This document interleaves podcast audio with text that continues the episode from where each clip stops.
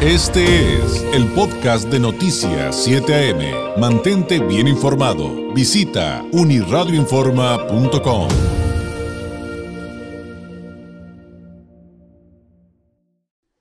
Pues ayer fueron las primarias en Michigan, pero hay pues eh, río revuelto, diría yo, con el tema de, de, las elecciones en los Estados Unidos, cómo ponerlo en su correcta perspectiva, con el maestro Gonzalo Manrique Ábalos, maestro en políticas públicas, catedrático de la Escuela de Derecho y Gobierno de Pacífico Universidad. Gonzalo, ¿cómo estás? Muy buenos días.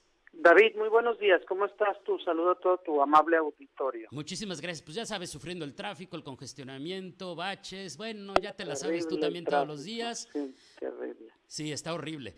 Pero oye, mientras tanto, fíjate que me resultó bastante confuso entender lo que sucedió en las primeras presidenciales de Michigan, porque me da la sensación pero tú nos explicarás bien a bien cómo va este tema de las elecciones, de este proceso electoral en los Estados Unidos, porque aunque pues gana Trump en su partido y Joe Biden en, los otros, vi que había mucho de este voto este, en esas primarias de gente que no está contenta y que, como dijéramos acá en México, anuló su voto aunque ya la forma es distinta. O sea, si hubo reclamos, me da la sensación para ambos severos. Sí, David. Bueno, lo que vimos el día de ayer pues fue la primaria eh, tanto para el Partido Republicano, para el Partido Demócrata de este en el estado de Michigan, un estado clave, es el de, los estados que están en el corazón del, de los estados que van a decidir la elección. Hay un puñado de estados que van a decidir la elección ya, está muy claro.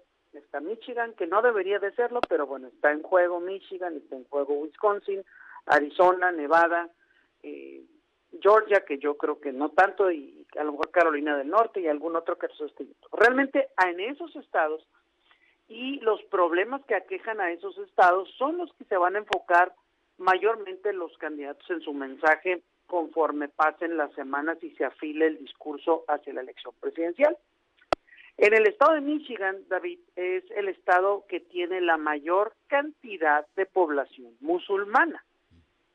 Entonces, eh, este problema de la población, el, presidente Biden le ganó a Trump eh, por 150 mil votos, el estado de Michigan. Trump se lo ganó a Hillary Clinton por 10 mil votos. Eh, no es poca cosa, son, no sé, ahorita creo que iba medio millón de votos a favor de Biden y 100 mil votos, más o menos creo, era la cuenta este de votos uncommitted, que son votos dentro de la contienda demócrata, pero que votan en manera de protesta. Y la protesta, David, que, que este 15% de, la, de, los, de los partidarios de Joe Biden hicieron este voto protesta, están haciéndolo porque quieren que el presidente Biden se pronuncie en contra de la guerra en Israel no, ya es un, un llamado político de toda esta población a que él diga que debe de parar un cese, debe de haber un cese del fuego. No es poca cosa que hace dos días fue a un em, programa de televisión nocturna y ahí a bote pronto antes o después de haber grabado ahí tomándose un conito de nieve con este con el conductor pues obviamente le preguntaron qué opinaba y dijo que él pensaba que para el fin de semana, este fin de semana, iba a haber un cese temporal, intercambio de, presos, etcétera. Entonces, algo hay una correlación con el punto. Está claro, David, que una, una parte del electorado demócrata, sobre todo los jóvenes que forman esta coalición de votantes que podrían llevar a Joe Biden a repetir, no está contento por el tema de la guerra este, en, la frontera con Gaza, ¿no? Entonces, ese es todo el problema del, de ayer del voto en protesta.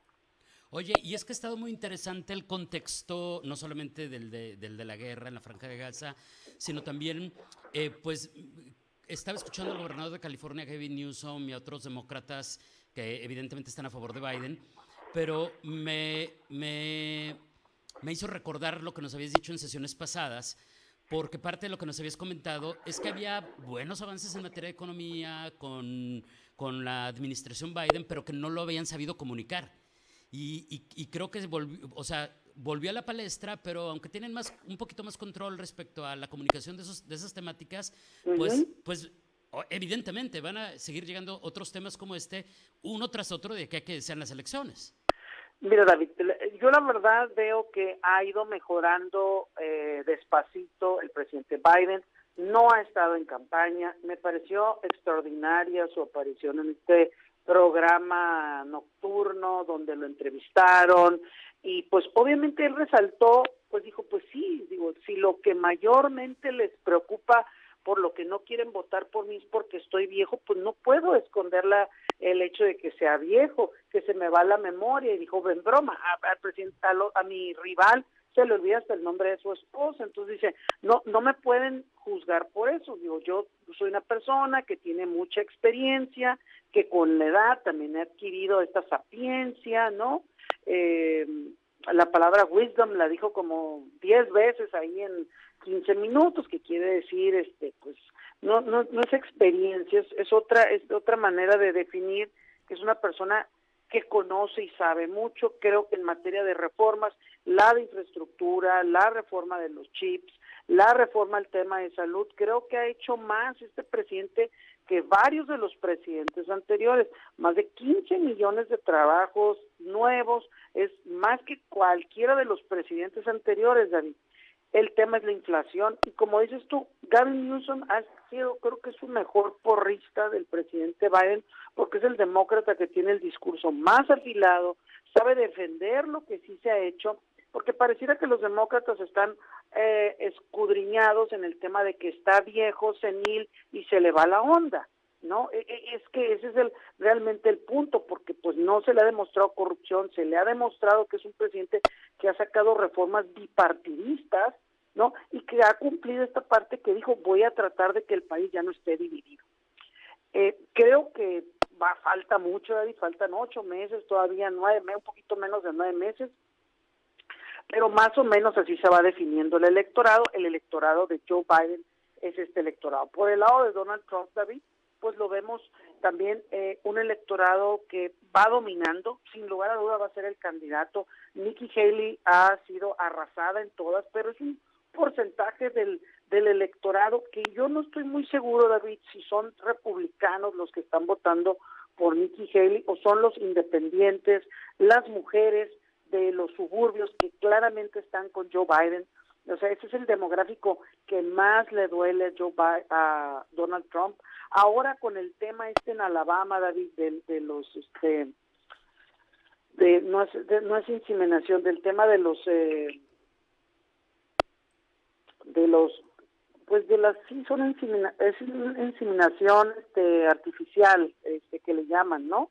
Este, que la corte ya dijo que sí es una vida y que se tiene que regular, este discurso del tema del aborto les favorece muchísimo los derechos reproductivos de la mujer, vaya, para no meterme en camisa de once varas, este le favorece mucho al presidente Biden. Entonces, eh, vamos a ver, David, quién saca a votar a sus cuales. Por lo pronto, eh, el presidente Biden ya se dio cuenta que si no resuelve él o, el, o Estados Unidos o él no define una postura más estricta en contra ya del ataque en contra de, terminar con tanta violencia en la franja con Gaza, el electorado se lo va a castigar en noviembre. Entonces, aquí es, ahora sí que esta es la, la enseñanza del día de ayer, ¿no? Sí, y, es que están, para, para, quienes a lo mejor no, no, conocen mucho el tema, están buscando en algunos estados criminalizar eh, la fertilización in vitro en tanto... Ah, la fertilización in vitro, perdón. Ajá, que, que para lograrla, pues se hacen varios intentos a lo mejor eh, intentan fertilizar 5, 10 o 15 eh, ocasiones y cuando uno se logra los otros son destruidos y entonces están, están queriendo eh, pues mm, insertar esta idea de que eso es asesinato que eso es que es un aborto también que también es, una forma eso es sí si hablamos de que la Suprema Corte despenalizó o digamos le dio para atrás al, al caso Roe versus Wade que era el era la resolución que daba pie a que hubiera estuviera regulada la interrupción del embarazo en Estados Unidos y que ahora se lo dejó a los estados, ¿no? Este, este tema es un tema que también creo que le va a ayudar muchísimo a los demócratas porque es una bandera por la que las mujeres sobre todo de los suburbios, de las ciudades grandes se identifican y es una parte del electorado gigante, David. Entonces, ahí vamos viendo temas, pero por lo pronto Biden tiene que poner atención en el tema este de del, del, tema del medio oeste allá el pleito que desgraciadamente pues pues no es un pleito de Estados Unidos pero pues ahora sí que los invitan o se invitan y los norteamericanos y estos partes de la coalición demócrata no están en contra. Quieren que su presidente ya define una postura de paz no o de cese al fuego este, por lo menos quiere hacer su postura y si no, pues le van a pasar la factura. Oye, y, en el minutito, nos quedan uno o dos minutitos, alcanzamos a comentar, aunque sea brevemente, eh, eh, Gonzalo, eh, el tema de la frontera, porque también es, un, es uno que está cobrando pues este, espacios. que, que, se está, que se está mediatizando mucho, incluso pues tanto Trump como Biden traen agenda en la materia. Trump viene a bueno, va a la frontera de Texas eh, para reunirse con la patrulla fronteriza y finalmente es otro de los grandes temas que, se van a discutir, ¿no?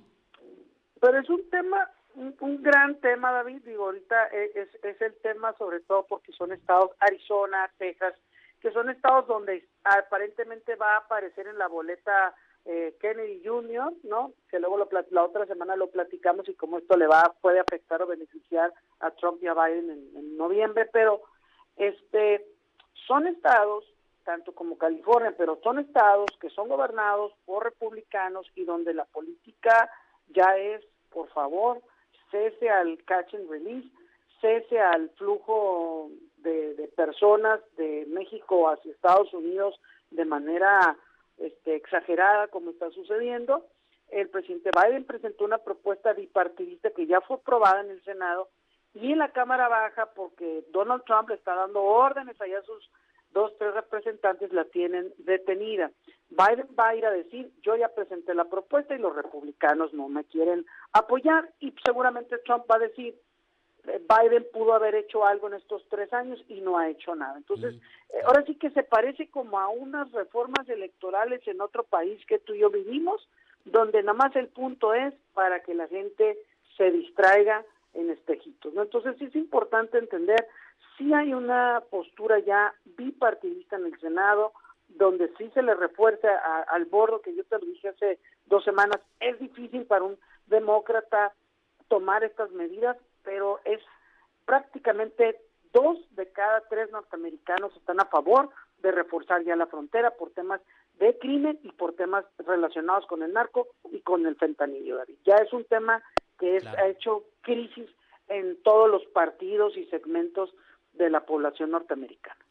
Gonzalo, como siempre, te agradezco enormemente. Un abrazo y nos escuchamos pronto. Mientras tanto, excelente miércoles. Buen día. Gracias, David. Excelente miércoles a ti y a todo tu auditorio. Es el maestro Gonzalo Manrique Ábalos, pues actualizándonos, actualizándonos cómo va esto del proceso electoral en los Estados Unidos y las temáticas principales que hay, por un lado, con Joe Biden y por otro lado, pues con Donald Trump y bueno, pues eh, Nikki Haley, aunque prácticamente, pues pues ya estaría fuera de, la contienda, aunque se mantiene por lo pronto en, ella, entre otros temas que, que sin duda son importantes discutir.